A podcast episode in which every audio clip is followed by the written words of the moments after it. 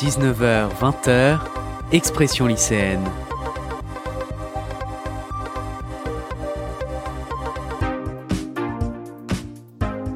Avec Quentin Brachet sur Webset Radio.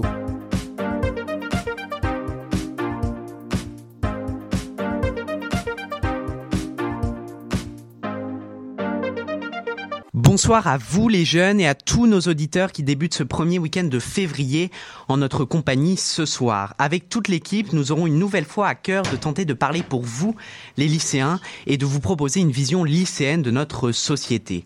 C'est un chiffre qui interpelle. Seuls 15% des 18-35 ans ont voté pour les élections régionales de 2020.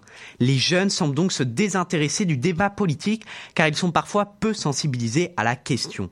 La France traverse aussi une crise de confiance envers les institutions de la Ve République et aujourd'hui notre démocratie est dos au mur. Face à cette situation et alors qu'en avril 2022 se jouera l'avenir de notre pays pour cinq ans, nous avons décidé ce soir de donner la parole à ces citoyens qui ont décidé de ne pas rester les bras croisés et de s'engager pour proposer des solutions afin de redynamiser, rajeunir l'offre politique et construire notre pays de demain.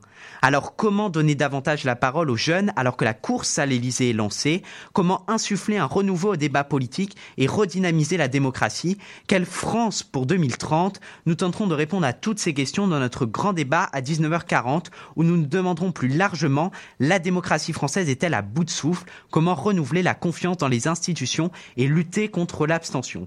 Nous recevons d'ailleurs ce soir deux personnalités engagées dans ce combat et porteurs d'initiatives citoyennes. Stacy Algrin, une jeune étudiante fondatrice du Sing, Do and Tank Penser l'après, qui souhaite éduquer et sensibiliser les jeunes au monde politique, et Colline Serra, secrétaire générale de la primaire populaire. Elles sont toutes les deux avec nous pour le grand entretien. Ce soir, nous avons donc voulu donner la parole à ceux qui s'engagent pour créer un nouvel espoir dans la société française, inciter les jeunes à se mobiliser et construire la France de demain. S'ils se marquent parfois du côté d'un bord politique, celui de la gauche pour la primaire populaire, ils ont la volonté de dépasser la logique partisane et de proposer des solutions d'alternance pour notre pays. Leur combat est aussi le nôtre, celui de remettre la démocratie au premier plan. Alors, euh, Colline Serra de la primaire euh, populaire, euh, face à l'éclatement des forces à gauche, euh, vous avez décidé de vous mobiliser en ce mois de janvier et vous avez organisé un vote le week-end dernier qui s'est soldé par la victoire de Christiane Taubira. Le mode de désignation était inédit. Pouvez-vous nous l'expliquer et en quoi cette initiative a représenté un élan citoyen et avait aussi pour volonté de redynamiser la démocratie en général? Donc fait, ça fait bien deux ans que le mouvement est enclenché. Euh, et c'est important de le dire parce qu'on ne s'est pas réveillé en janvier en réalité. Euh, alors sur le mode de scrutin, effectivement, c'est un mode de scrutin euh, appelé innovant. Je ne sais pas si c'est innovant le terme, mais en tout cas euh, assez révolutionnaire, je pense, dans la manière dont il permet aux citoyens de s'exprimer. Aujourd'hui, on a un taux d'abstention qui est assez important. Il y a plein de raisons à ça, notamment la malinscription, notamment le fait que nos dirigeants ne génèrent plus de confiance, ou en tout cas il y a une forte défiance envers le politique, mais aussi potentiellement parce qu'en fait les gens ne peuvent pas s'exprimer réellement. Moi je me rappelle de 2017, il y avait beaucoup de sujets autour de, l'abstention et en fait les gens disaient oui mais en fait ça, sert à rien. Et moi je, je n'aime aucun des candidats assez pour donner un blanc-seing. Alors que là avec le jugement majoritaire, donc pour expliquer rapidement ce que c'est, c'est un mode de scrutin où au lieu de, de, voter pour une seule personne, vous évaluez chaque candidat avec des mentions comme au bac, donc ça, ça parle à beaucoup de gens et notamment aux lycéens, donc vous pouvez mettre des mentions très bien, bien, assez bien, euh, insuffisant, à rejeter ou, ou passable Ça dépend de, des choix euh, qui sont faits. Euh, et ça vous permet en fait du coup d'évaluer chaque candidature sur euh, son programme, son incarnation, ses idées, etc. Et de pouvoir éventuellement voter pour deux personnes. Si vous aimez bien deux personnes, vous mettez très bien à deux personnes. Si vous en aimez aucun, vous pouvez mettre très bien à aucun et ensuite évaluer les autres. Ça permet en fait d'avoir une plus grande nuance dans l'expression politique des citoyens, des votants, des lecteurs et lectrices. Et ça permet surtout de dégager quelqu'un qui du coup à l'adhésion de la majorité des Français. Parce qu'aujourd'hui, avec le mode de scrutin actuel, il faut quand même savoir que les gens qui gagnent au second tour ne sont pas soutenus par la majorité des Français. Ils sont soutenus par la plus grande portion des gens qui soutiennent ceux qui sont passés au second tour. Donc en fait, si vous avez deux personnes qui passent avec 20% au premier tour, potentiellement, la personne qui... Enfin, au second tour qui, l'emporte n'a pas vraiment l'adhésion totale de, plus de 20%. En réalité. Et alors justement, euh, Stacy nous parlait de tout à l'heure qu'elle avait mis en place son initiative pendant, pendant la crise sanitaire. Euh, à partir de quel moment euh, l'équipe euh, de, de, la primaire populaire a eu la conviction qu'il était nécessaire d'agir pour proposer une candidature commune à gauche?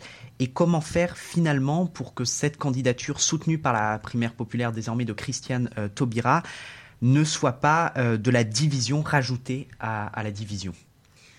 Alors, à partir de quand euh, Je pense qu'il y, y, a de nombreuses ramifications au projet, comme j'expliquais, et euh, le confinement a été pour nous tous, euh, je pense, un grand chamboulement personnel et politique aussi. Et au moment du confinement, on était, enfin moi j'étais engagée dans, je suis activiste, j'étais engagée dans le mouvement climat à l'époque, et on se posait déjà la question, on faisait des zooms avec des gens qui avaient essayé vaguement de faire le rassemblement, en tout cas le rassemblement des forces écologistes, donc dès le confinement, et ensuite la rencontre des justices a lancé son appel en juillet, donc c'est à ce moment-là. Euh, et euh, concernant Christiane Taubira, alors elle est la candidature, elle est la personne qui a été plébiscitée, et c'est quand même important, par plus de 400 000 personnes pour être la, la personne qui rassemble et qui, qui organise le rassemblement autour d'elle.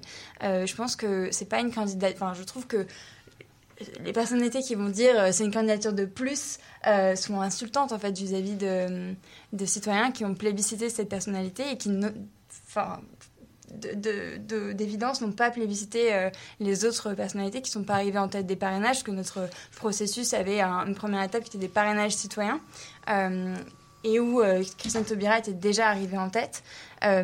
donc aujourd'hui, elle, elle, a une candidature qui est une candidature qui porte le, le rassemblement et l'écologie et la justice sociale également.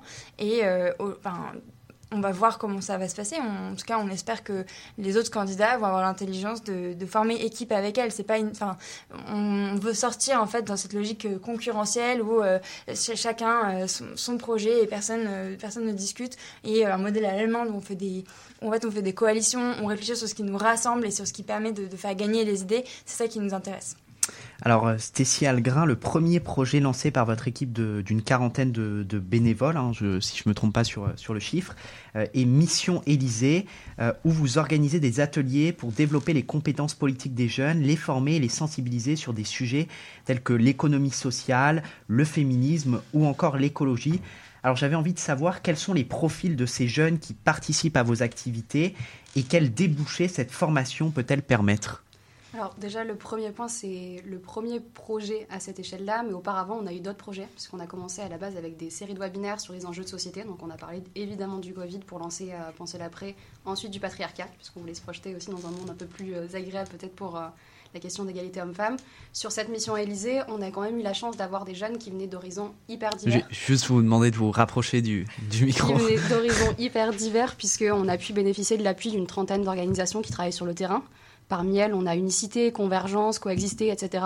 Donc on a eu aussi bien des jeunes, évidemment, qui venaient des grandes écoles et qui étaient euh, peut-être déjà sensibilisés sur ces questions de transition et de politique, et d'autres jeunes qui euh, venaient par exemple de QPV, quartier prioritaire de la ville, des jeunes qui n'ont même pas passé le bac, qui sont déjà en train d'essayer de s'insérer euh, dans la vie professionnelle. Donc on a essayé de combiner tous ces profils pour être un maximum représentatif, puisque ça aussi c'est la problématique qu'on rencontre souvent dans, dans, les organisations qui sont engagées, c'est qu'on est très centré sur des cercles finalement de, militants, de personnes qui sont engagées, déjà sensibilisées.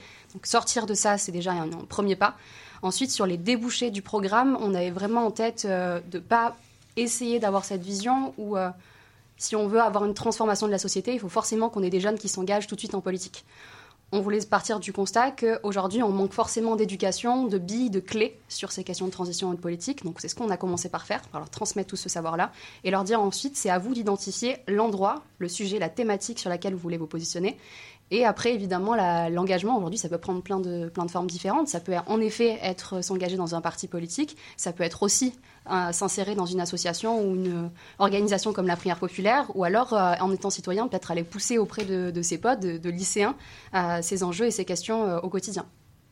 Alors euh, justement, pour euh, une question pour, euh, pour toutes les deux, quelle est selon vous la part de, de l'État et des politiques publiques depuis plusieurs années dans cette situation extrêmement préoccupante de l'abstention et en particulier de, l'abstention des, jeunes? Alors sur l'abstention des jeunes, j'ai envie de dire que c'est pas un problème qui date d'aujourd'hui. je pense que c'est un peu un délitement de la relation qu'il peut y avoir entre les citoyens et les politiques qui s'est fait de génération en génération. Moi, j'ai souvenir déjà depuis que je suis petite, finalement, que mes parents me disaient bah, la politique n'y va jamais parce que c'est un truc de pourri.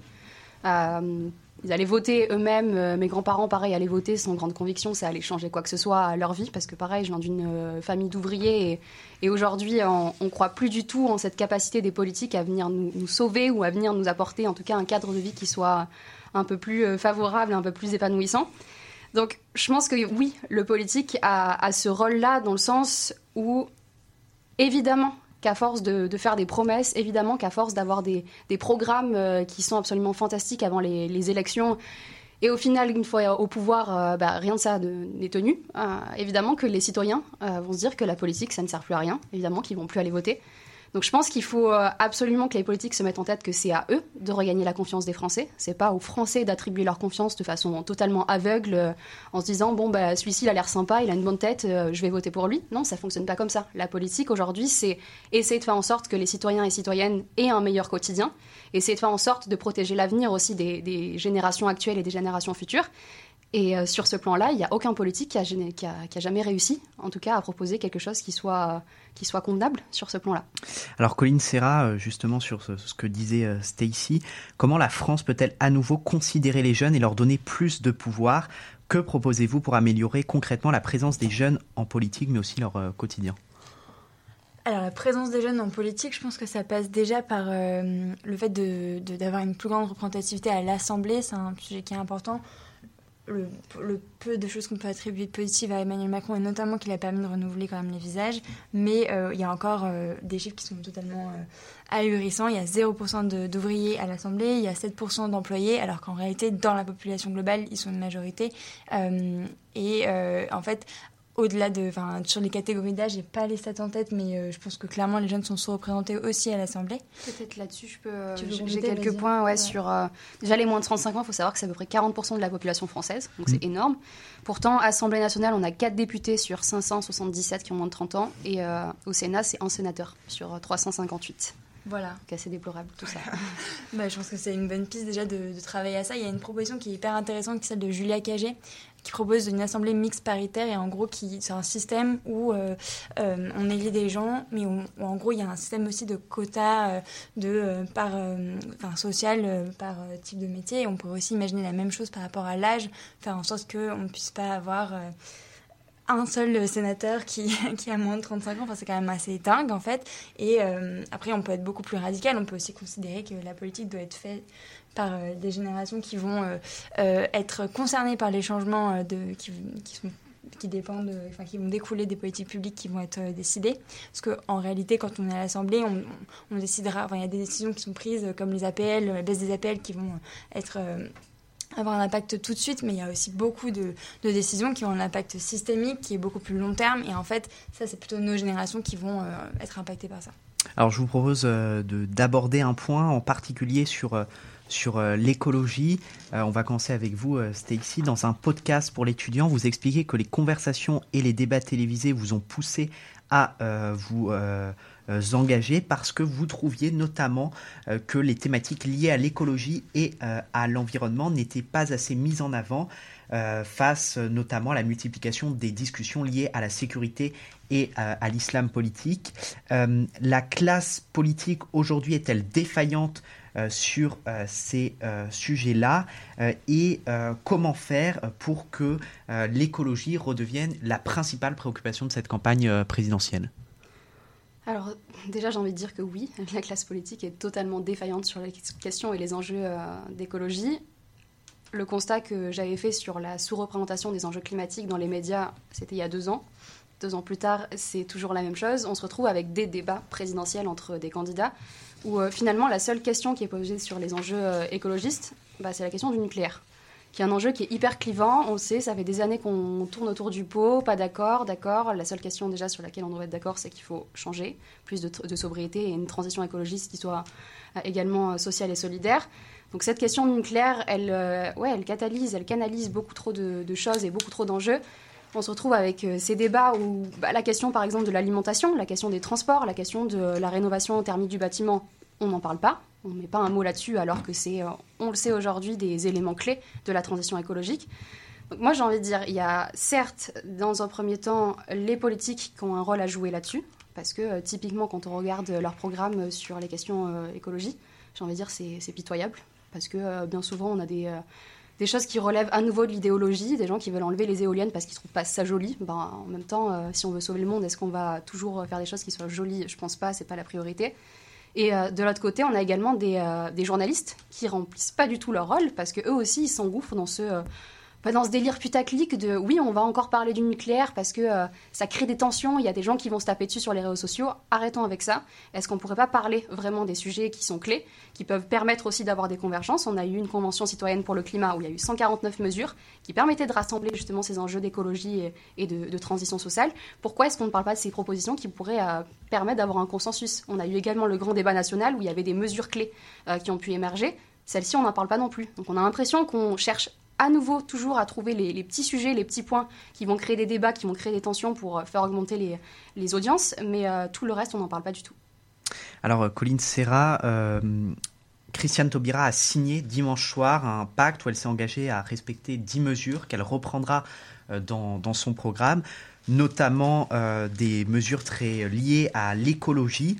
Alors sur la question environnementale, on a le sentiment qu'il y a une opposition entre les citadins et euh, les, ruraux. C'est ce que mettait notamment en avant un reportage de quotidien euh, cette semaine avec des ruraux qui certes ont envie euh, de, s'engager pour la, le, climat, mais qui ont beaucoup besoin de leur voiture face à des citadins qui peuvent emprunter des mobilités plus durables. Ma question, elle est très simple. Comment proposer une écologie de territoire qui réconcilie les Français autour de la question de l'environnement sans trop les contraindre? Très bonne question euh, et en même temps euh, une question, je pense un peu euh, putaclic peut-être parce qu'en réalité, je ne crois pas que cette opposition elle soit si forte. Enfin, je pense que ce qui est réel, c'est que les ruraux ont davantage besoin de leur voiture et donc besoin de consommer de l'essence. Et la crise des gilets jaunes l'a montré. Si on met une taxe carbone qui qui augmente du coup le prix de l'essence. De facto, on pénalise les ruraux de manière totalement injuste parce que souvent, euh, la voiture, c'est aussi le, seul moyen d'aller au travail. Et donc, en fait, on augmente le coût pour aller au travail, finalement. Donc, c'est quand même assez absurde et injuste. Euh, comment est-ce qu'on fait une écologie qui n'oppose pas les ruraux et les citadins? Bah, Déjà, en fait, on, travaille à faire, en faire en sorte que par défaut, ce soit simple d'être écolo. Je pense qu'on on s'est tous peut-être un peu déjà posé des questions sur notre mode de vie, notamment au confinement. En fait, si vous voulez vivre avec un impact carbone très bas, euh, si vous voulez consommer local, si vous voulez euh, euh, vous déplacer de manière plus durable, etc., que vous soyez en ville ou pas en ville, en fait, ça demande une organisation qui ne devrait pas être. En fait, ça devrait être par défaut comme ça. Donc, ça demande bah, d'appliquer déjà en fait les mesures de la Convention citoyenne pour le climat, qui a un travail fantastique qui a été fait, qui met d'accord tous les Français, ruraux comme non ruraux, en fait. Parce qu'il faut quand même rappeler que la Convention citoyenne pour le climat, c'était 150 citoyens tiré au sort selon des catégories, enfin des, selon en gros euh, la même méthode que les sondages. Donc en fait, euh, il y avait autant de ruraux que dans la population globale, autant de, citadins que dans la population globale. Et donc en fait, ça permet de montrer que oui, c'est possible de mettre les Français d'accord sur l'écologie. Et il y a même une étude de dessin commun qui a un, think tank, euh, c'est intéressant, qui a fait une étude et qui montre qu'en fait l'écologie et l'environnement, c'est le sujet qui rassemble les Français. Donc je crois pas du tout que c'est un sujet qui divise, même si je comprends la question et c'est toujours intéressant de se poser cette question-là. Mais en réalité, je pense que c'est plus caricatural que, vrai. Alors euh, donc euh, pour chacune d'entre vous une dernière question. Hein. Bien sûr après on, reste avec vous pour le grand débat où on se posera plus largement la question de comment donner un second souffle à notre à notre euh, démocratie. en un mot, Stécie Algrin, arrive, avril 2022 arrive très prochainement avec la présidentielle.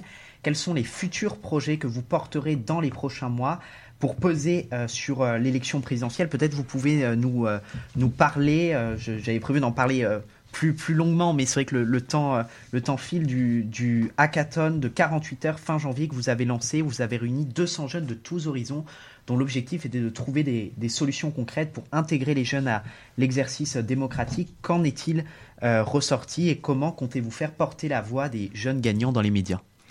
Alors sur ce hackathon, évidemment, on a tenté de réunir des jeunes à nouveau avec des profils hyper divers. On avait des jeunes aussi bien bah, de parcours euh, sciences sociales, euh, tech aussi, puisqu'on avait des jeunes de 42, euh, de Centrale Supélec, etc. Donc il est ressorti bah, finalement des propositions aussi diversifiées que les profils, puisqu'on a eu une proposition d'une application pour bah, créer du lien entre les jeunes et leurs élus, remettre le débat vraiment au centre de la vie des jeunes citoyens. Ensuite, on a eu des propositions plus tournées sur l'éducation, vraiment, euh, bah, par exemple, avec euh, un TPE, démocratie, puisque euh, bah, au cours du lycée, on a certes un cours d'éducation civique, machin, on a tous ces, cours qui essayent de remettre un peu la démocratie au, centre du cursus, mais c'est pas vraiment ça. donc là, l'idée, c'est d'avoir des jeunes qui puissent travailler pendant un temps défini sur un projet vraiment qui puissent s'approprier.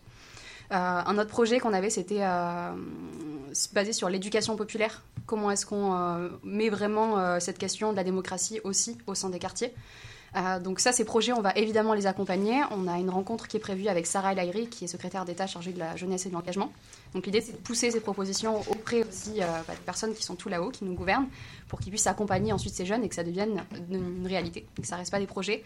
Euh, ensuite, sur la suite de ce qu'on a prévu, on a une mobilisation en ligne qui va être lancée normalement, où l'enjeu, ce sera évidemment de pousser les jeunes euh, vers les urnes, donc leur faire comprendre qu'aujourd'hui, aller voter, c'est pas juste un geste citoyen, c'est aussi un pouvoir, un pouvoir qui est énorme et que trop souvent on gâche parce que ben, on se dit euh, à nouveau, ça sert à rien que j'y aille parce que ma voix n'est pas entendue, mais euh, plus on sera à réfléchir comme ça et moins on sera représenté dans les urnes. donc ça, c'est vraiment un changement à court terme parce qu'on n'a pas le temps de réinventer la démocratie dans les trois prochains mois.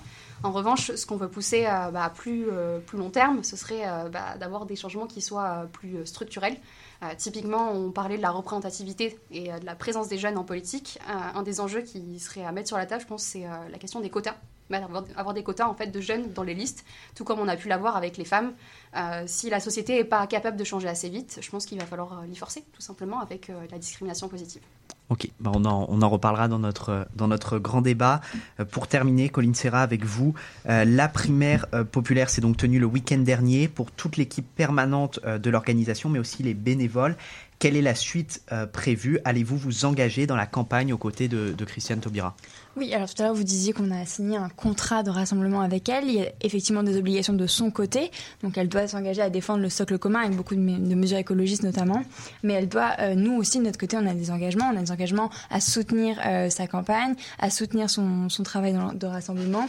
Et on a commencé déjà euh, depuis dimanche avec une campagne de lutte contre la malinscription. Parce qu'aujourd'hui, c'est un, des fléaux et c'est une des causes aussi de l'abstention massive des jeunes. C'est quand ils sont mal inscrits, ils déménagent, ils vont changer plusieurs fois de domicile au cours de leurs études. Et en fait, euh, c'est une cause majeure de, l'abstention.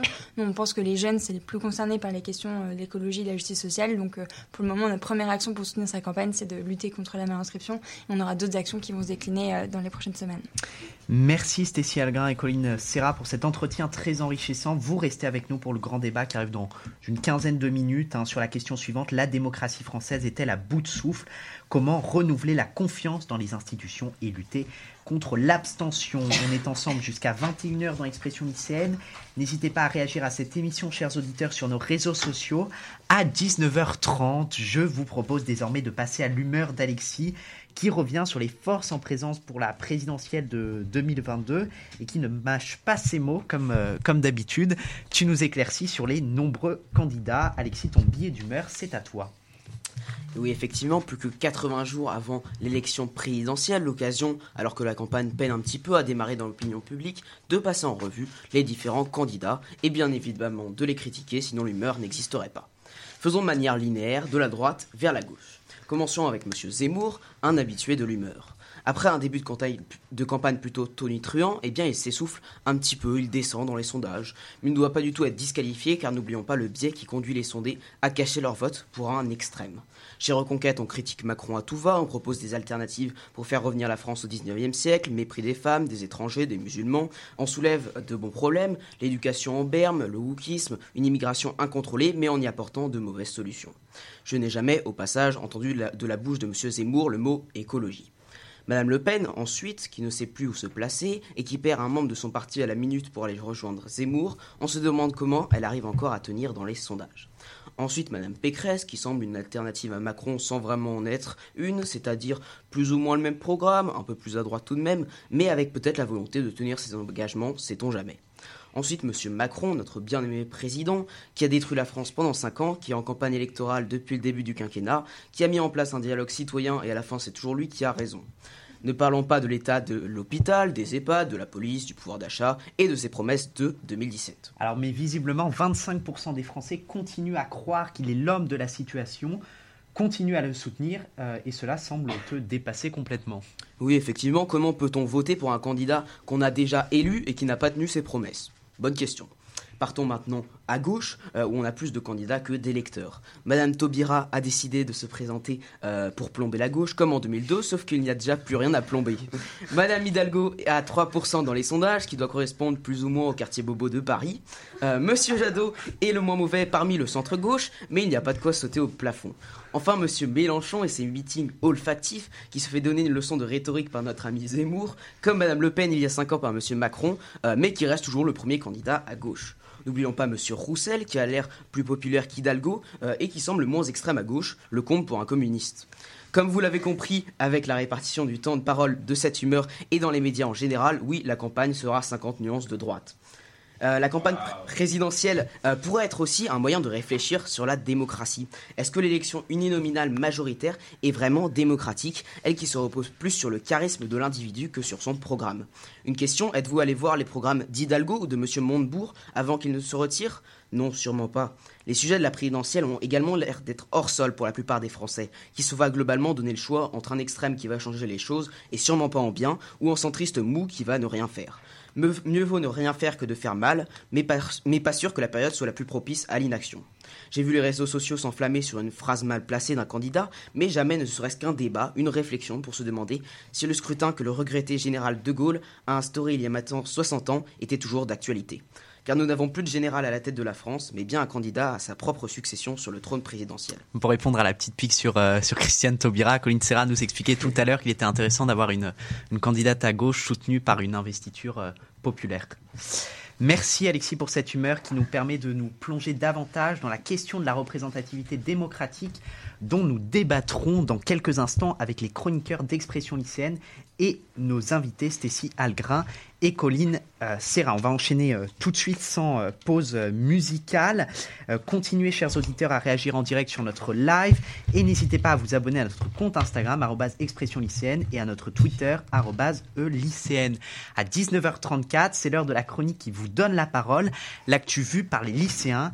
Alexandre, tu fais le point sur la situation actuelle du monde éducatif français, touché par la crise sanitaire, secoué par des mouvements de grève et surtout par le report des épreuves de spécialité de terminale initialement prévenues en mars. Tu nous expliques tout. Oui, alors euh, dans ma chronique, j'ai eu la chance de faire une interview donc, de Nolan Duclou, mais auparavant, je vais faire un petit peu le point sur la situation. Donc, vous n'êtes pas sans savoir donc nous, lycéens, plus particulièrement les élèves de terminale, euh, ont subi ou peut-être pour certains apprécié il y a quelques jours. Donc voilà, Flavie, élève de terminale, qui se manifeste, euh, et aussi Raphaël, élève de terminale également, donc on en a deux dans le studio, euh, ont subi le report de leurs épreuves de spécialité, et ce report ne cesse de faire polémique justement au sein des lycéens, car euh, certains ne sont pas contents, ce qui donne lieu à certaines grèves. J'ai vu il y a quelques jours des grèves en Normandie avec des lycéens qui brandissaient, c'était des, manifestations pacifiques, qui faisaient la grève pour aller à l'école, c'est un petit peu la grève de l'éducation. à Duruy aussi. À Duruy aussi, Victor Duruy, le lycée pas très loin d'ici. Et ils avaient des slogans tels que Prévert en colère, euh, afin, euh, donc c'est le lycée Prévert, afin de marquer leur mécontentement euh, par rapport à cette réforme. Mais alors, afin de nous éclairer davantage sur le sujet, j'ai eu l'immense chance, hein, je le dis très bien parce que cette, interview est très intéressante, vous allez le voir, de rencontrer Nolan Duclou, qui est justement le président fondateur de la Fédération des Jeunes de France et qui va nous en éclairer un peu plus sur le sujet. Bonsoir Nolan Duclou, vous êtes président fondateur des Jeunes de France. Pouvez-vous nous présenter votre fédération? Bonsoir, oui, tout à fait. Je suis, euh, donc je m'appelle Noël Duclou, j'ai 17 ans. Je suis euh, en terminale générale dans un lycée euh, en Eure-et-Loire et j'ai fondé avec deux autres jeunes, Pierre Neveu et Tony Loret, la Fédération des jeunes de France qui a pour objectif de représenter la jeunesse au Parlement, donc à l'Assemblée nationale et au Sénat. Donc on est implanté un petit peu partout sur le territoire et également à l'étranger. On a plusieurs adhérents qui vivent à l'étranger et on assure aussi, on essaye du moins d'assurer une représentation des jeunes Français euh, expatriés. Donc on travaille avec euh, les parlementaires de tous bords politiques parce que cette fédération elle est transpartisane, donc on, ne s'arrête pas euh, à la couleur politique d'un élu pour travailler avec lui ni sur nos prises de, position. Et donc on travaille avec eux en leur fournissant des propositions. On fait un petit peu du lobbying en fait, mais du lobbying dans le bon sens pour essayer de porter la voix de la jeunesse dans les débats du Parlement sur les textes de loi qui est Et alors pourquoi aujourd'hui est-ce que vous appelez à la mobilisation euh, des lycéens. Pourquoi est-ce que c'est important pour les lycéens de se mobiliser contre ce report, ce report des épreuves de spécialité en juin? Alors nous, euh, on n'appelle pas nécessairement à euh, une mobilisation en masse des lycéens. Nous, qu'est-ce qu'on a soutenu? On a soutenu le fait de ne pas reporter les épreuves au mois de, mai ou juin, de les laisser en mars, mais avec des aménagements. Pourquoi? Plusieurs raisons. Un, parce qu'on tenait vraiment à ce que les épreuves euh, de spécialité soient la note qui compte dans Parcoursup. Ça, c'est extrêmement important. Pourquoi? Parce qu'aujourd'hui, avec le report, ce sont les notes des, des, du premier trimestre, des, des, trimestres pardon, de première et les deux premiers trimestres de terminale qui vont compter dans la notation des deux spécialités de terminale dans Parcoursup. Et le quinquennat, depuis le, début, il est basé sur l'égalité des chances. Et nous, on estimait que l'égalité des chances, ça c'était une épreuve nationale dans un cadre national pour assurer à tous les lycéens l'équité. Monsieur Blanquer a fait le choix du report, c'est un choix euh, que nous euh, respectons. Nous, ce qu'on demandait, c'était un maintien avec des aménagements. Quels aménagements? Un, le dédoublement du nombre de sujets. C'était important pour nous, pour essayer que euh, les lycéens ils aient un maximum de chances de pouvoir choisir un sujet qu'ils avaient le plus travaillé ou pour lequel ils se sentaient le plus à l'aise. Première proposition. Et la deuxième proposition, c'était deux jours ou une semaine de banaliser avant les épreuves euh, pour que pour pouvoir réviser, pour éviter d'être d'être cas contact. Donc voilà nous quelle était euh, notre, position. Aujourd'hui, avec les annonces du ministère, on est un petit peu en demi-teinte. C'est-à-dire que d'un côté on est déçu parce que les épreuves sont reportées euh, en mai, et d'un autre côté on est satisfait parce que tous les aménagements qu'on avait demandé finalement on les a, parce que je rappelle qu'il y aura deux jours banalisés avant les épreuves et qu'il y aura un dédoublement des suivis. Donc nous on appelle à une mobilisation pacifique déjà dans un premier temps. les blocus des lycées, nous on les soutient pas euh, parce que je pense que euh, l'accès à, l'éducation, ça doit être garanti par toutes et toutes, et euh, les associations lycéennes, même les syndicats, ne doivent absolument pas appeler au blocus. Et donc, finalement, le, vous, vous ne pensez pas qu'il est nécessaire de continuer les mobilisations pour essayer de faire bouger les choses et de faire peut-être revenir en arrière la décision du ministère? Vous pensez vraiment que cette décision est définitive très honnêtement, je que cette, cette décision, euh, euh, elle est définitive euh, et qu'aujourd'hui, se mobiliser pour une décision définitive ne changera rien. Monsieur Blanquer, il a fait un choix aujourd'hui que moi personnellement, et je parle en mon nom, que je pense politique. Il a satisfait les professeurs d'un côté parce qu'il demandait un report, il a satisfait les élèves de l'autre parce qu'il demandait des, aménagements. Donc c'est un peu du 50-50 très honnêtement, je pense que c'est politiquement parlant, et là on parle vraiment de politique pure et dure, la meilleure solution. Pour les élèves, nous, encore une fois, on maintenait, euh, on maintenait notre position de ne de, de, pas reporter les épreuves, mais euh, des aménagements. Et, et je pense qu'aujourd'hui, on doit se mobiliser pour relancer le débat sur la réforme. Parce qu'en fait, là, quelle était la difficulté? C'est qu'on avait un trop gros nombre de chapitres par rapport au temps imparti, à savoir de septembre à mars. Je prends l'exemple des sciences économiques et sociales, il y a sept chapitres c'est beaucoup trop au vu de la densité des chapitres et de la méthodologie qu'il y a à acquérir. Donc nous, on est plus pour une mobilisation pour relancer euh, cette question euh, de la réforme du baccalauréat, pas la remettre en cause euh, complètement, mais adapter à, cette expérience. Et alors, du coup, maintenant que, la réforme est passée, quels sont les futurs objectifs de la Fédération des jeunes de France alors nous, là, futur objectif, ça va vraiment être de s'implanter localement pour être au plus proche des lycéens. Voilà, pour être au plus proche de leurs problématiques. Il y a de grandes échéances qui vont arriver euh, au mois d'avril et au mois de juin. Au mois de mai, euh, mois d'avril, pardon, ce sont évidemment les élections présidentielles.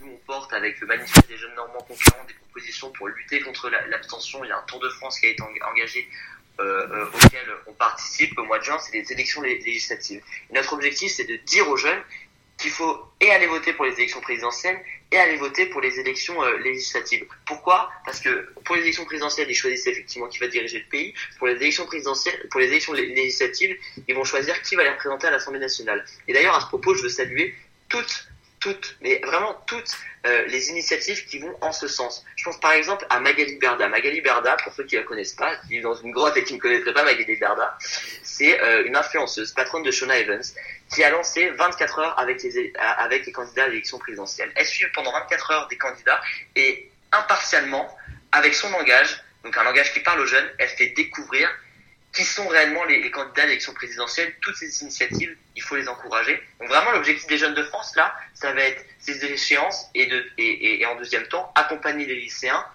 qui ont des difficultés dans des épreuves. Je prends euh, un autre exemple. J'ai été contacté par plusieurs lycéens qui euh, sont dans un lycée en, en, Auvergne-Rhône-Alpes et qui n'ont pas de professeur de spécialité depuis septembre. Ils n'ont pas de professeur de spécialité depuis septembre et pour rattraper le retard, ils vont avoir des cours le mercredi après-midi et le samedi matin en plus de tous les, autres cours. Notre objectif va être d'être au plus proche des lycéens pour les accompagner dans cette situation qui reste encore sanitairement parlant compliquée. Et alors euh, aujourd'hui, à ce stade, euh, quelle est euh, à peu près la hum, comment dirais-je la proportion, la taille de votre fédération Êtes-vous importé, implanté pardon partout en France? Combien êtes-vous? Alors aujourd'hui, on a un fichier adhérent qui compte 125 membres. pour une association qui n'a absolument aucun financement, qui ne peut donc pas communiquer comme les autres syndicats qui sont financés, pas comme les autres associations, c'est énorme c'est énorme. On a, et on, a vraiment une diversité euh, des, profils. Un, effectivement, on est dans toute la France. Malheureusement, sauf en Outre-mer, on essaye vraiment de nous implanter en Outre-mer, mais c'est extrêmement compliqué. On est, on a des adhérents qui viennent des milieux plus riches, d'autres des milieux plus pauvres, de la campagne, de la ville. Vraiment une diversité des profils malgré un petit nombre d'adhérents au vu euh, euh, des, gros syndicats comme l'UNL, euh, ou, ou, la voie lycéenne par exemple.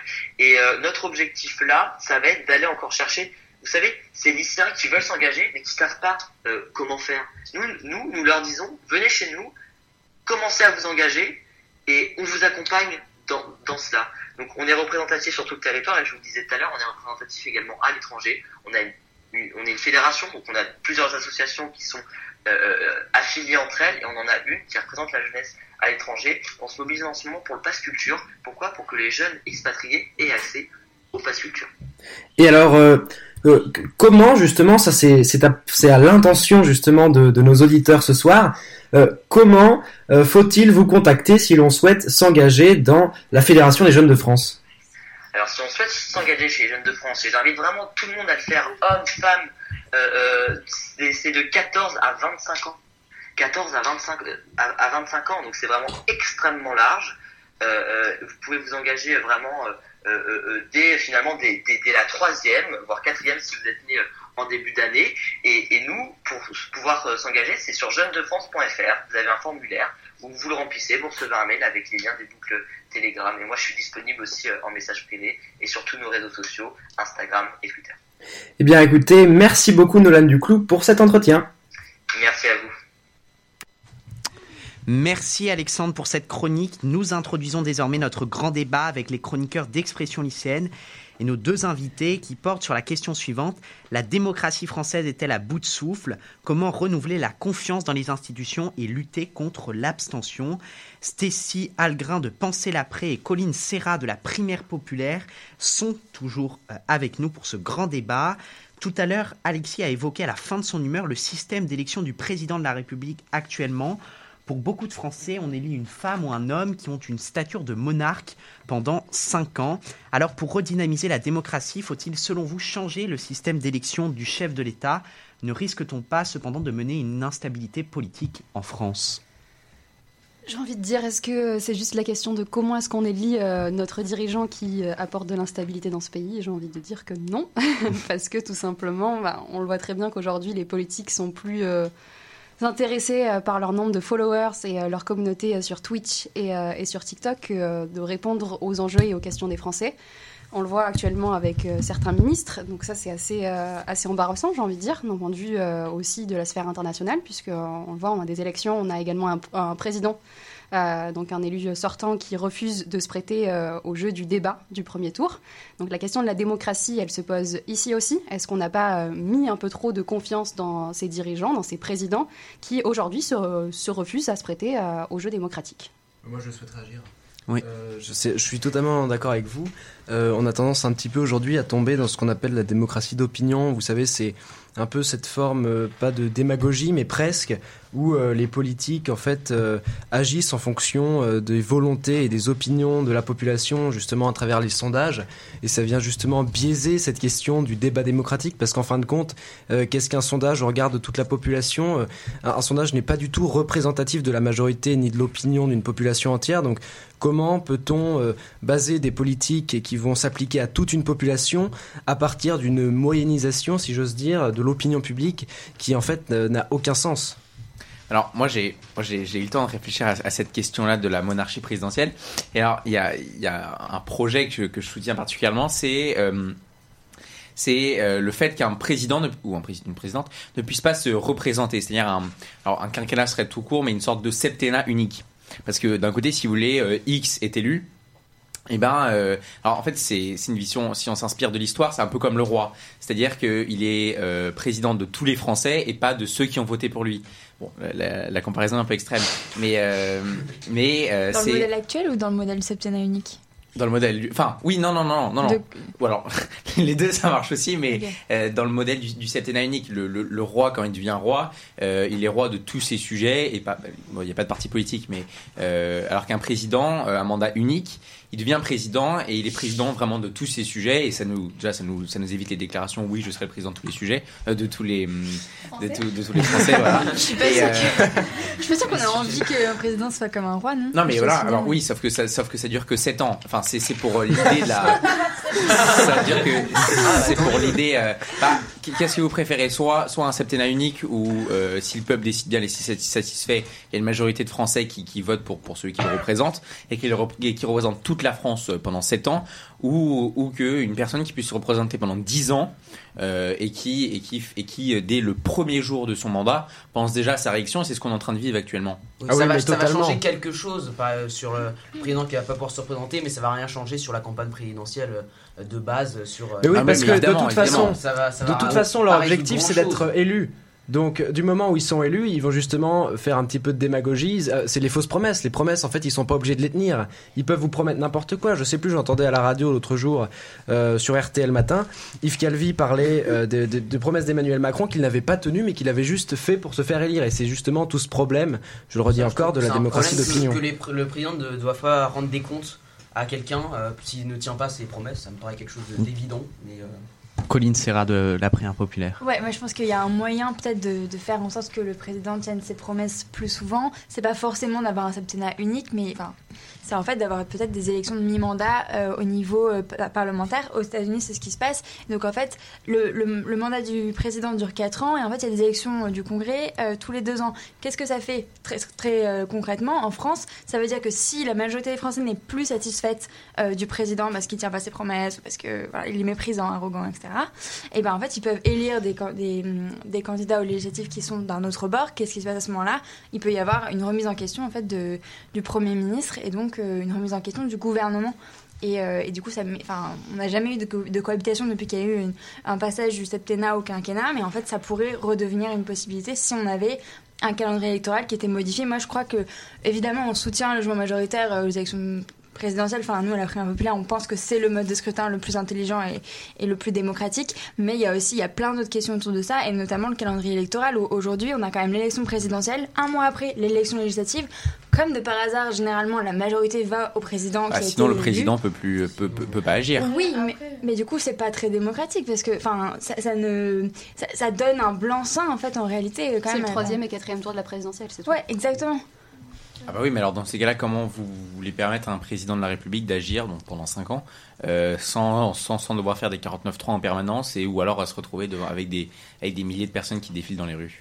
Dans tous les cas, aujourd'hui, on est dans la configuration euh, qui est censée euh, lui permettre d'avoir cette majorité et on est quand même dans un stade, un stade où on a une inaction climatique, une inaction sociale. Donc je pense que Et des 49.3. on, on trouvera toujours un moyen de peu, ne pas agir et de, et dire que le système et le modèle actuel n'est pas parfait. Mais euh, enfin là, on a toutes les preuves qui montrent que même avec la majorité, dans tous les cas, ils ne sont pas décidés à agir et à se bouger. Mais alors, alors, Alors- je souhaite réagir très rapidement, très rapidement. Non mais je voulais juste simplement dire que l'immobilisme politique qu'on connaît actuellement, c'est encore euh, avec la question de l'image. Les présidents faisant tellement attention à leur image n'osent plus prendre de mesures fortes ou de mesures de, de, de peur justement de contrarier toute une partie de la population. Et donc là, en l'occurrence, dans cette année électorale, de ne pas être réélu. Parce que on le voit, les opinions changent très souvent en fonction de la popularité. La popularité unique. On va passer à la question de, de, de l'éducation et de son lien avec euh, la démocratie. Euh, il faut le dire, hein, dans, l'histoire de, la, démocratie, l'affirmation des droits de vote, notamment en France, s'est accompagnée de réformes éducatives, notamment au 19e siècle, pour euh, euh, accroître le taux d'alphabétisation au sein de la population afin que tout le monde puisse s'informer et donc voter en, toute conscience. Éducation et, démocratie sont donc extrêmement liés. Euh, dans le socle commun euh, qu'a signé Christiane Taubira euh, avec la, primaire populaire, vous expliquez, hein, Colline Serra, qu'il faut euh, que le futur ou la future euh, présidente de la République engage des dépenses, notamment dans le secteur euh, éducatif. On constate en effet que certains lycéens n'ont peu ou pas de connaissance des rapports de force politique actuels, ce qui les empêche de voter. Est-ce que l'école a abandonné cet enseignement civique et comment réintroduire la citoyenneté au cœur du projet éducatif français? Euh, alors, il y a deux sujets dans ta question. Il y a hum, le sujet des moyens qui est nécessaire et qui ne concerne pas que l'éducation civique et morale, parce que c'est. C'est c'est un, Je vous demande juste de vous rapprocher du, Ah, du micro. Oui. C'est pardon, excuse-moi. Euh, c'est en fait un impératif de déjà euh, avoir un, euh, tout simplement des profs en face des élèves, ce qui n'est pas toujours le cas. Donc le, la, la- la demande du socle commun, c'est en fait de, redonner moyens euh, juste minimum à, à l'éducation. Parce qu'aujourd'hui, il y a plein de- d'endroits, et notamment en Ile-de-France, où il y a des élèves qui n'ont pas de professeurs. Euh, sur certaines matières notamment. Et après, pour ce qui est de comment est-ce qu'on reconnecte les jeunes et la politique, moi j'étais membre de Vox.org euh, il y a quelques années, euh, qui était une association qui œuvrait à reconnecter les jeunes et la politique. Et je pense que ce qu'il faut, c'est davantage de cours de philosophie, davantage de cours, mais en fait, pas de. Enfin, je crois que personne n'a jamais eu envie d'aller voter en apprenant les règles de la Ve République et le- le- les années de mandat, etc. Ça ne donne pas envie d'aller voter. Ce qui donne envie d'aller voter, c'est comprendre les idées, comprendre les débats d'idées, etc. Et pour ça, c'est des cours de philo. Et je pense que les cours de philo ne devraient pas être qu'en terminale. Parce qu'il y a plein d'élèves qui, enfin, qui vont pas en, filière générale, qui ne font pas forcément de philosophie et en fait qui auraient envie et besoin de pouvoir. euh, faire de la philosophie bien plus tôt dans les pédagogies hein, qu'on dit alternatives. Euh, donc je pense notamment à Montessori, mais je pense aussi euh, à... Il me revient pas, mais euh, j'aime beaucoup ce pédagogue, mais c'est pas grave. Euh, en fait, on fait de la philosophie beaucoup plus tôt, même, même à la maternelle. En fait, c'est hyper important d'exercer Maternelle. son esprit critique, oui. Ouais, ouais. Comment ça. Ben, en fait, tu débats à la maternelle, tu peux avoir un sujet de philosophie qui est euh, euh, est-ce que c'est bien de partager son goûter Ouais. ou pas enfin, Tu peux avoir des, ouais, de la philosophie, c'est pas forcément euh, Oui, oui, non, que mais- Anna Arendt, tu vois, ça peut commencer beaucoup plus bas. C'est juste avoir du débat, avoir exercer son esprit critique, exercer en fait ses. Alors simplement sur l'esprit critique, je peux Ouais, réagir. vas-y, vas-y. Euh, moi, je pense que, en effet, la philosophie, ça peut être un, un moyen très intéressant, mais je pense que il pourrait être également très pertinent d'intégrer euh, dans les, dans les, dans toutes les écoles des cours euh, de manière tout à fait, euh, comment dirais-je, non orientée, des cours ce qu'on appelle de CGA, culture générale d'actualité. Donc c'est des cours qui euh, justement euh, parce que je pense que les jeunes euh, aujourd'hui la majorité des jeunes ne pas forcément comme nous ici autour de cette table mais ne reçoivent pas tous les notifs de l'AFP en permanence ou Non. ne sont pas tout le temps en train d'écouter la radio le matin ou même de lire les journaux. Et je pense que avoir des cours des cours de culture générale d'actualité permettrait aux jeunes de voyez à- à- par exemple deux fois par semaine un cours d'une demi-heure. Voilà c'est très c'est très intéressant. Ça permet aux jeunes de s'ouvrir sur le monde et de développer un peu un système de pensée un peu libéral. Ils apprennent à penser par eux-mêmes ils se font de leur propre opinion sur les sujets qui sont abordés et qui seront pas forcément amenés à découvrir par eux-mêmes euh, dans, dans le cadre familial où ils pourraient même être orientés par leurs parents et ne pas penser par eux-mêmes. Alors qu'à l'école ça pourrait être dispensé de manière euh, tout à fait voilà on, on traite des faits et après libre à chacun de les analyser comme il le souhaite. Ah, De toute façon, moi, je suis, je suis complètement d'accord avec, avec vous deux, mais il y a, il y a juste une question qui aujourd'hui, bah, vous voyez, aujourd'hui, on a, enfin, je pense que tous autour de cette table, on est, tous des lycéens avec des emplois du temps trop chargés, parfois pas très passionnants, et euh, est-ce qu'au final, ce serait pas vraiment, enfin, là, tous les, enseignants vont râler, mais faire une grande réforme et qui euh, adapterait un peu plus notre, parce que notre système d'éducation, il était, euh, valable pour, je vais pas dire les cinq dernières années, mais les, les dix dernières années, alors qu'entre-temps, notre, notre monde a bien évolué, et même beaucoup, depuis 2010. Et est-ce qu'au final, euh, parce que c'est bien beau de faire des cours, mais faut-il encore les caser et, de là euh, faire rajouter une heure de plus à chaque élève, donc euh, les faire terminer à 17h30, 18h30, euh, 19h30 Est-ce que ça, hum, est-ce que ça peut vraiment les aider? Donc, est-ce qu'au final, il faudrait juste pas une, une sorte de, de réforme qui Mais permette je pense quoi? ça? Pourquoi Attendez, pourquoi ne pas remplacer tout simplement les cours de MC comme comme vous le disiez tout à l'heure, euh, qui sont euh, d'un ennui euh, incroyable et qui virent euh, à chaque fois au fiasco, puisque Ouais. le- les sujets étant totalement inintéressants, nous abordons des thèmes très théoriques. Euh, sur euh, la Ve République. Pourquoi justement ne pas remplacer ces heures perdues en bavardage et autres, euh, autres gamineries à des cours de, intéressants de culture générale d'actualité? Ou de débat, en fait, c'est ce que je proposais. Ouais. Oui, alors Nous, on du fait coup, ça, mais euh, juste à l'initiative de notre professeur, mais c'est vrai que Là-dessus, voilà, je voulais aussi mettre en avant euh, l'initiative de, de professeurs hein, qui essayent de transformer les heures d'éducation euh, morale et civique en, en des moments de- d'interaction. Par exemple, nous, actuellement, on est en plein débat là en EMC. On fait un grand débat avec toute la classe sur savoir est-ce que la société est de plus en plus fracturée, de plus en plus, euh, de plus, en plus euh. Alors, Stécie Algrin, Pensez l'après, est partenaire de l'ONG Démocratie ouverte, qui a pour objectif de fournir des propositions concrètes de citoyens pour la démocratie, notamment l'organisation d'une convention citoyenne sur ce sujet. La précédente convention citoyenne qui a eu lieu, c'était concernant le climat. Euh, et Emmanuel Macron n'a quasiment pas repris les mesures qui en étaient euh, sorties. Alors, comment faire de ce projet, de cette convention citoyenne euh, pour la démocratie, une réussite? Et euh, être certain que vos idées pourront s'imposer dans le débat politique Déjà, sur démocratie ouverte, je pense que je vous invite toutes et tous à aller voir ce qu'ils font parce que c'est vraiment une mine d'or. Il y a beaucoup de ressources pour comprendre ce qu'est le renouveau démocratique et comment est-ce qu'on peut y accéder. Sur cette convention, euh, je pense que ce qui est compliqué, c'est que malheureusement, toutes les innovations démocratiques qui euh, arrivent et qui s'offrent à nous, elles sont récupérées par bah, nos dirigeants. Elles sont utilisées de façon totalement nulle. C'est simple, en fait, les conditions, les règles qui sont euh, apposées sur ces innovations démocratiques, elles sont pas du tout en raccord avec ce qu'il faudrait faire pour euh, avoir quelque chose qui se solde par un succès. Euh, donc, en général, ce qui se passe, c'est qu'on perd du temps. Ensuite, il y a plusieurs années pendant lesquelles on ne veut plus entendre parler. Typiquement, la Convention citoyenne, maintenant, il y a beaucoup de personnes qui la critiquent. Donc, sur cette Convention citoyenne, sur le renouveau démocratique, ce qu'il faudrait faire, je pense, c'est euh, reposer les bases sur pourquoi est-ce que la Convention citoyenne sur le climat n'a pas fonctionné. Expliquer très clairement que ce n'est pas le principe en lui-même qui était fautif, mais bien un manquement euh, de l'exécutif et du chef du gouvernement euh, à ses promesses de départ. Et si on en lance une, deuxième, il faut vraiment qu'on soit très clair avec bah, les conditions. Est-ce que si les citoyens arrivent à X propositions, elles vont être prises en effet sans filtre? Est-ce qu'elles vont devoir passer par les différentes chambres? En fait, il faut vraiment tout reposer euh, à plat et euh, qu'on lance pas à nouveau des citoyens dans un processus qui prend euh, 6, 9, 10 mois pour qu'au final, euh, leurs propositions soient totalement détricotées ou alors qu'on nous sorte des jokers dont, d'on ne sait où, euh, comme a pu le faire Emmanuel Macron. Alors, euh, Colline Serra de, de la primaire euh, évite populaire. Euh, votre, euh, votre organisation est constituée majoritairement, voire exclusivement, de citoyens issus de la société euh, euh, civile. Euh, alors comment justement donner plus de place à ces citoyens issus de la société civile en politique Euh, Et est-ce que le projet d'Emmanuel Macron en 2007, en 2017, pardon, d'intégrer des personnalités de milieux professionnels euh, différents euh, n'a-t-il pas réussi et constitué une avancée dans ce sens? Alors sur la dernière question, non, je ne pense pas, euh, parce que effectivement, il, a hum, permis un renouvellement des visages, mais en réalité, euh, quand on regarde euh, le bilan des parlementaires de la République en marche, en fait, souvent, quand c'était issu d'un milieu professionnel, typiquement de la publicité.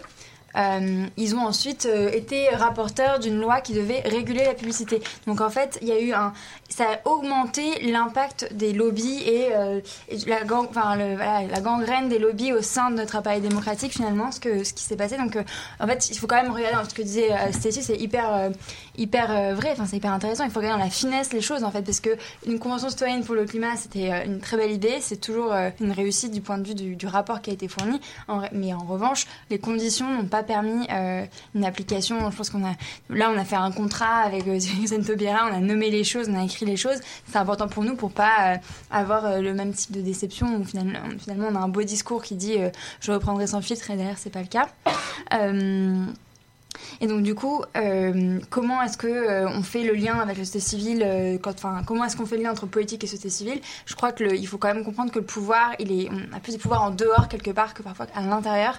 Et euh, c'est important, je pense que les, futurs parlementaires et les, enfin, le futur gouvernement soient beaucoup plus connectés au corps intermédiaire que ne l'a été le, gouvernement actuel. Et, que c'est vraiment important de structurer en fait la société civile. C'est pas, on on peut pas avoir d'impact sans être structuré, sans être organisé. Toutes les luttes, sociales, tous les acquis sociaux ont été gagnés par l'organisation collective. Nous, c'est un peu euh, ce qu'on fait également. Et quand on voit le mouvement de nous toutes, en fait, ce qu'elles ont réussi, c'est euh, s'organiser collectivement pour euh, former 100 000 personnes à la question des violences sexuelles. Et en fait, c'est de l'organisation collective, c'est pour le coup du rassemblement et de l'organisation.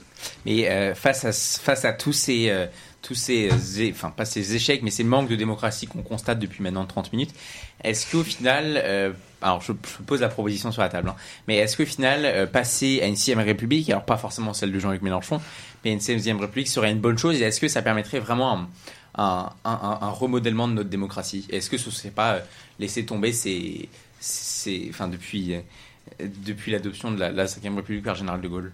Ce serait pas laisser tomber tout cet héritage-là, en quelque sorte, qu'on a Je pense pas qu'on laisse tomber l'héritage, parce que ça inscrit dans notre histoire et notre ADN de nationale, donc je pense pas que ce serait de les laisser tomber. Au contraire, ça permettrait de tirer le bilan aussi de ce qui fonctionne et de ce qui fonctionne pas. En revanche, moi, par rapport à la proposition de Jean-Luc Mélenchon de 6ème République et de constituante, je pense que le format Convention citoyenne pour un renouveau démocratique serait bien plus intéressant parce que on aurait euh, du coup des participants qui sont représentatifs de la société française, premièrement, et qui sont euh, pas pris dans les logiques euh, partidaires actuelles, qui ont aussi des biais, en fait, qui ont aussi des. Enfin, les partis politiques aujourd'hui sont quand même à majorité financés par les plus aisés, et donc il y, y, a plein de problèmes aussi démocratique à l'endroit de, des partis politiques. Donc je pense que avoir des gens qui ne sont pas dans ce système-là, ce serait bien plus intéressant démocratiquement euh, pour la qualité des propositions qui en seraient faites. Donc une constituante sous un format CCRD, donc euh, Convention citoyenne pour un renouveau démocratique, à mon sens, ce serait préférable.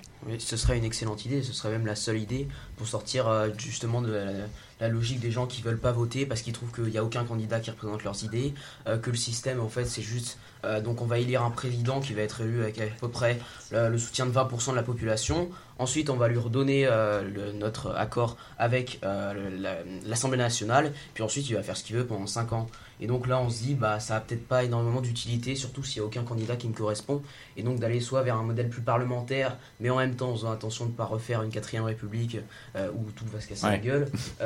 il faut, enfin voilà, d'avoir des discussions au moins pour trouver quelque chose qui pourrait, euh, qui pourrait euh, être cohérent. Juste avant de conclure avec nos, deux invités, hein, où je vais vous demander une proposition concrète pour réformer euh, notre démocratie, une dernière question pour vous.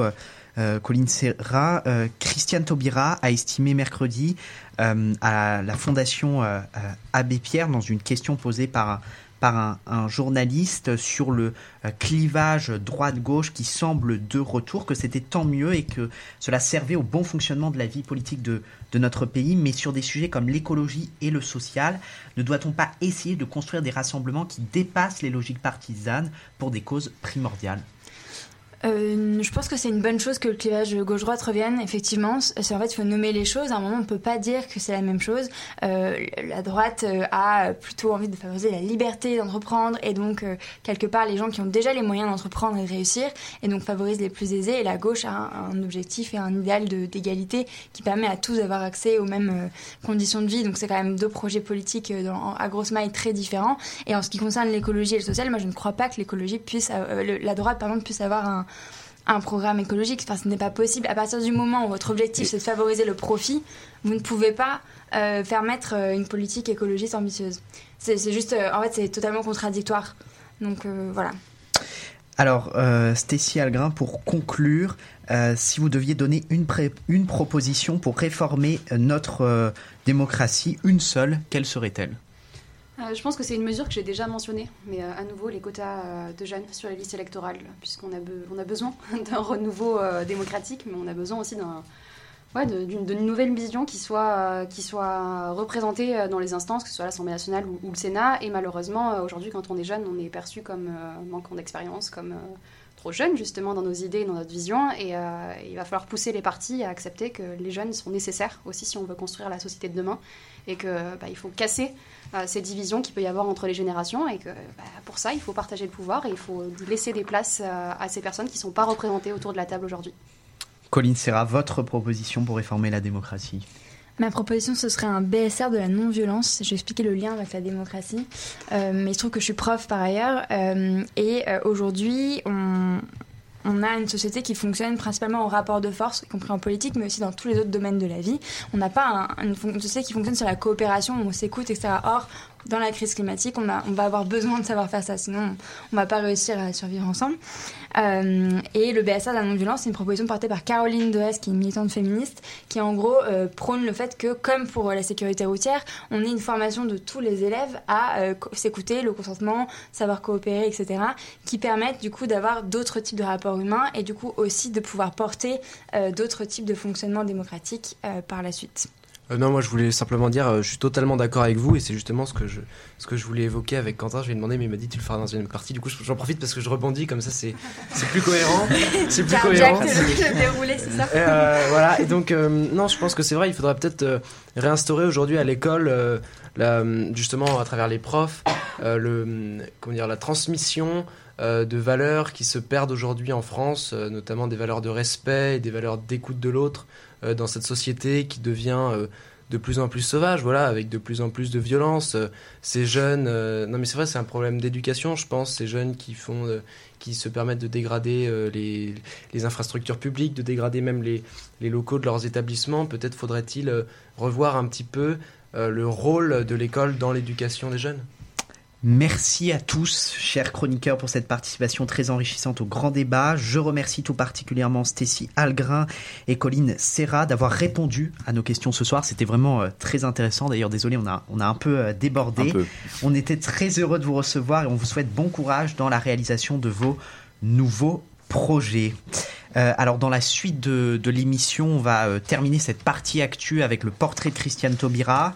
Euh, on va évoquer euh, la situation euh, inquiétante en Ukraine. Ensuite, on aura une phase de, transition et nous débattrons ensuite pendant 20 minutes et nous répondrons aux questions des, auditeurs qui sont nombreuses sur la présidentielle. Donc continuez chers auditeurs à réagir à cette émission sur nos réseaux sociaux. tout de suite, Flavie nous propose le portrait du mois et tu as choisi d'aborder le parcours de Christiane Taubira, nouvelle candidate à la présidentielle, investie par la primaire populaire et qui a donc marqué l'actualité cette semaine. Suite à un diplôme en sciences économiques et en sociologie, Christiane Taubira démarre son action politique en s'engageant comme militante indépendantiste en, 1860, en 1978, où elle aura à cœur de dénoncer l'esclavage dont les peuples colonisés ont été victimes. Par la suite, elle devient députée lors des élections législatives de 1993, puis députée européenne l'année suivante d'après la liste de Bernard Tapie. Elle est notamment à l'origine de la loi votée le 10 mai 2001 qui vise à reconnaître la traite et l'esclavage comme crime contre l'humanité. Cependant, c'est seulement en 2002 que la carrière politique de Christiane Taubira va prendre une dimension euh, nationale. Elle se présente euh, à l'élection présidentielle. En effet, caricaturée comme l'illustration de l'émiettement des candidatures à gauche qui ont conduit à l'élimination de Lionel Jospin dès le premier tour, elle conserve néanmoins son poste de députée. En 2007, elle se ralliera ensuite à Ségolène Royal et en 2012, elle soutiendra la candidature d'Arnaud Montebourg durant la primaire avant de faire front aux côtés de François Hollande. Nommée au poste de garde des Sceaux en juin 2012, suite à la victoire de ce dernier, elle devient vite, en compagnie de Najat Vallaud-Belkacem, la cible favorite des critiques de l'UMP et du FN. Elle est également euh, victime d'attaques racistes de la part de l'hebdomadaire Minute et accusée de laxisme et recherchant des alternatives à l'emprisonnement, elle rentre en conflit avec Manuel Valls, mais mène à son terme euh, sa réforme pénale ainsi qu'une loi contre le harcèlement sexuel. Son passage au gouvernement est notamment marqué, euh, entre autres, par la législation du mariage pour les couples du même sexe. Plus récemment, Christiane Taubira a donc été au cœur de l'actualité lorsqu'elle a officialisé sa candidature à l'élection présidentielle en remportant la primaire populaire le 30 janvier dernier. Cependant, cette primaire reste avec une portée mitigée. Les quatre autres participants, à savoir Yannick Jadot, Anne Hidalgo et Jean-Luc Mélenchon, ne reconnaissant pas son résultat. Je, précise qu'il y avait d'autres euh, d'autres candidatures à cette à cette primaire euh, populaire. Au total, cette, cette candidature, c'est important de le dire. Ainsi, la gauche apparaît en cette année 2022 plus divisée que jamais au vu du nombre de candidats pour la représenter. Pour en revenir sur le portrait de Christiane Taubira, on retiendra notamment d'elle son impressionnante éloquence dans l'hémicycle. C'est finalement une femme politique, mais aussi une amoureuse des lettres, notamment auteure de six ouvrages et fervente défenseur des marginalisés. Merci Flavie pour cette chronique passionnante et réussie. On continue avec de l'actualité politique puisqu'on enchaîne avec Political Power, la chronique d'actu politique de Gaspard qui revient ce mois-ci sur la situation extrêmement tendue aux portes de l'Ukraine. À quoi joue la Russie et le risque d'une troisième guerre mondiale est-il si improbable? Gaspard nous répond juste après un jingle. Vous êtes un petit calomniateur. Parce que c'est notre projet Je ne pas, monsieur Mitterrand. Political Power avec Gaspard Fraboulet. Ils sont dans les campagnes, dans les villes. Je vous demande de vous arrêter. Effectivement, Quentin, la situation entre la Russie et l'Ukraine est extrêmement tendue. L'Ukraine est depuis quelques jours le théâtre de vives tensions et pour cause, la Russie est suspectée de vouloir envahir l'Ukraine. Il faut tout d'abord voir l'histoire de ces deux nations.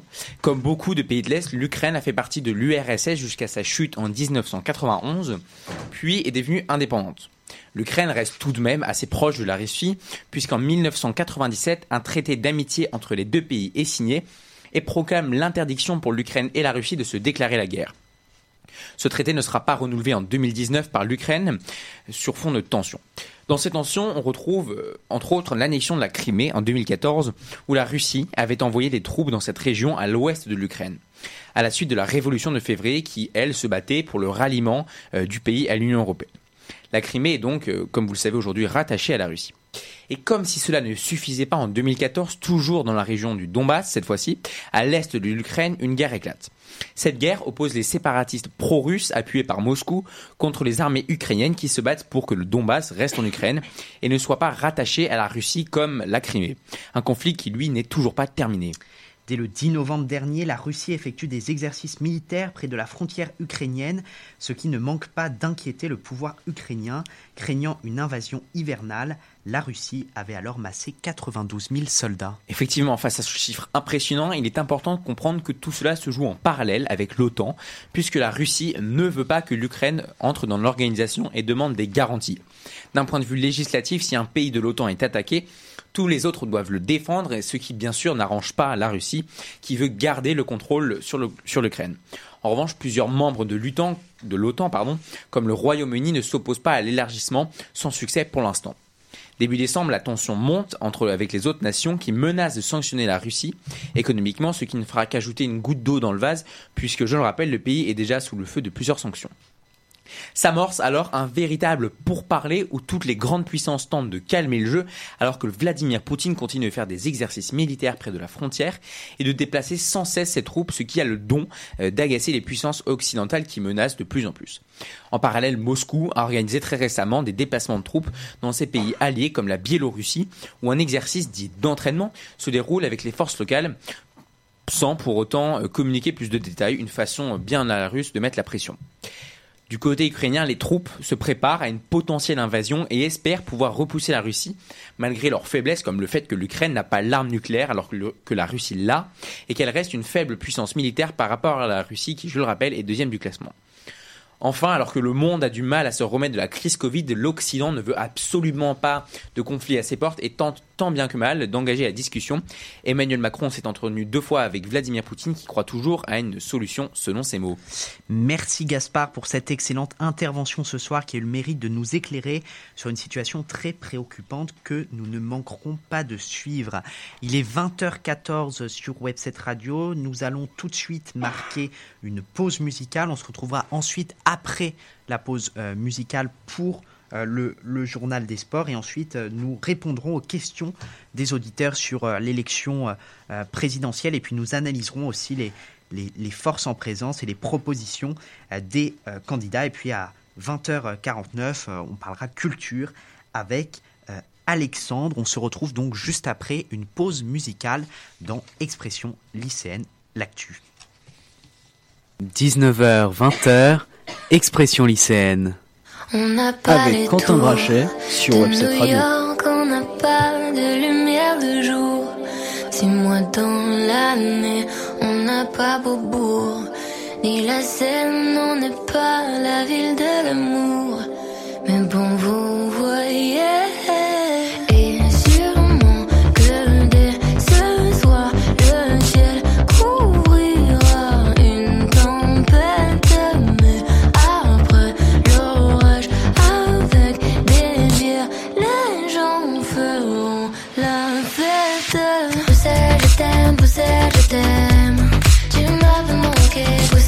t'aime, Bruxelles, je t'aime. T'es ma préférée. Bruxelles, je t'aime, Bruxelles, je t'aime. Tu m'avais manqué. T'es la plus belle. Oh, t'es la plus belle.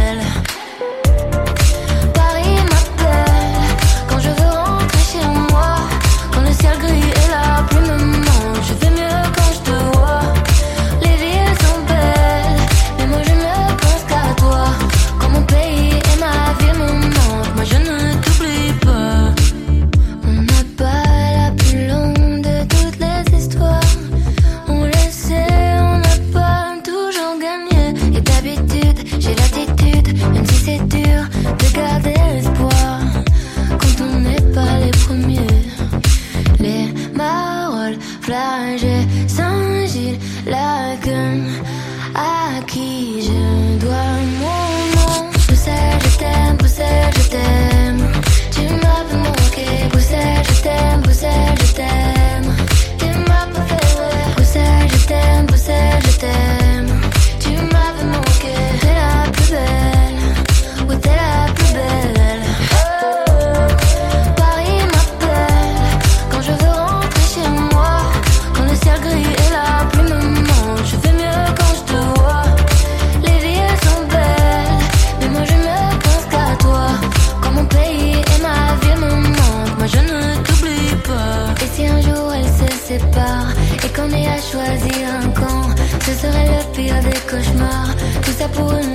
J'ai vécu mes plus belles histoires en français et en flamand.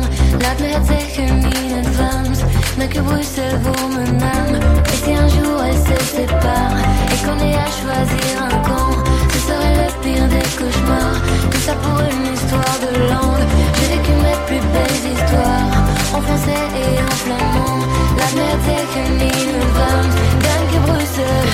Bruxelles, je t'aime, je t'aime.